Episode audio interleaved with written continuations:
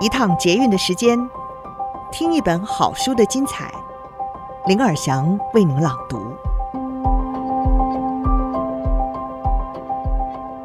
大家好，欢迎您再次收听《天下好读》。希望短短的时间里，您可以听到一本好书的精彩，而且得到一个观念，得到一点启发。今天我们想要朗读的好书是《高效经理人的管理备忘录》。作者是毕业于台湾清华大学电机工程学系，在二零一九年卸下微软大中华区副总裁一职的蔡恩泉。这本书是由他口述的。那么蔡恩泉本身呢，曾经是大中华区职级最高的台湾人，也是台湾微软在任最久的总经理。这本书是由天下杂志出版标杆书系的总编辑卢志芳，以及 Cheers 的杂志记者。陈建明共同采访整理的。今天我们的书斋内容是：怎么让老板难以忽略你的好？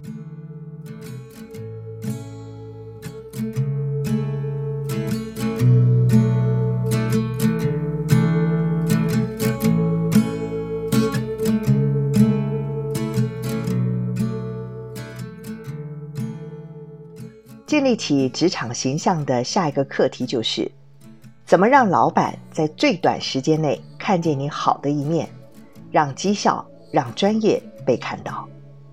我会这么形容：原则是把握住关键时刻。首先，认清你的谈话对象，什么职位，在什么场景遇到，对方最在意与关心的是什么。跟大家分享一个真实故事。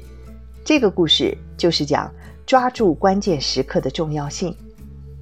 在微软，每年有一次针对全球各分公司的年终绩效评核大会，通常是在一月举行。这项评核呢，可以说是决定了每位区域经理人的生死。我们内部常说，做得好，讲得好，拍手鼓励；做得好，讲得不好，继续加油。做不好，讲得很好，再给你一次机会克服市场。做不好，讲不好，经理人就会拿到 PIP，也就是绩效改善计划。PIP 的意思是六个月内你再做不好，那你就走人。二零零九年，我到西雅图参加全球区域绩效评核大会，有一回在走道上碰到全球营运长凯文特纳。我的职级和他隔了好几层，但是他认识我。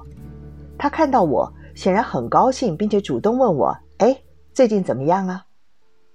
第一次我傻住了，当下只是凭直觉跟他说：“嗯，还不错。”因为当年台湾绩效表现很好。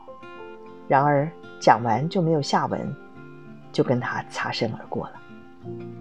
隔年同一个场合，我再次遇到特纳。这次呢，是在洗手间里。特纳又问：“哎，最近怎么样啊？”我临时没有反应过来，依然只是丢出简短的回答说：“嗯，我们做得很好。”事后回想，我很懊恼，没有把握机会展现自己的好成绩。到了第三年，我下定决心要改变局面。这一次我在走廊遇到他，他一样问候我：“哎，最近怎么样啊？”我立刻热情地回答：“我们做得很棒，远超出预算百分之二十。更好的消息是，上半年所有二十五项平衡计分卡的指标都是绿灯。多谢你的支持。”一讲完，十五秒就过了。他怎么回答？他说：“哦，太棒了。”接着说：“如果你今年没有上台领奖，我会很失望的。”要知道，特纳的 KPI。是业绩加上二十五项平衡计分卡指标的绿灯百分比，我的答案完全打到他的心坎里。果真，那年我带领台湾分公司得到全球最佳分公司表现奖，以及二十五项平衡计分卡指标百分之百绿灯的全球最佳平衡计分卡表现奖。台湾分公司同时获得两项全球最高荣誉奖项，但显然这并不是巧合。一个人除了要会做事，也要能够抓住机会表现。我在连续错过两年之后，下定决心要求自己，随时都要准备好。依照不同场景，我甚至准备了至少三个版本的答案。如果是在走廊碰到老板，我可以用十五秒讲完；如果在洗手间，可能用三十秒；搭电梯的话，可以聊一分钟。我训练自己在这段时间内说出三个要点。如果还有时间，每一点都可以延伸，甚至同样的重点。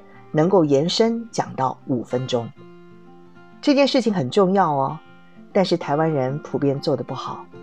台湾人认为关系很重要，很多东西不用多讲，对方就应该了解。然而，在一个庞大的组织内，老板怎么可能记得每个人做得怎么样，谁最出色呢？我所谓形象管理是刻意的，意义就在这儿。不是造假，不是伪装，而是既然知道形象管理很重要，就要在每个关键时刻把自己准备好，让你在需要影响重要人物的时候，能够顺利地发挥影响力。这样子，组织中才会慢慢累积出属于你的贵人，建立起你的影响力地图。今天的书斋，我们得到这样的一个启示。怎么让老板难以忽略你的好呢？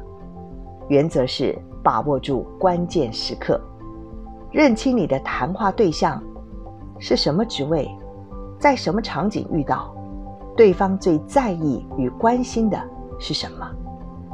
一个人除了要会做事，也要能抓住机会表现，随时都要准备好。以上书斋摘自。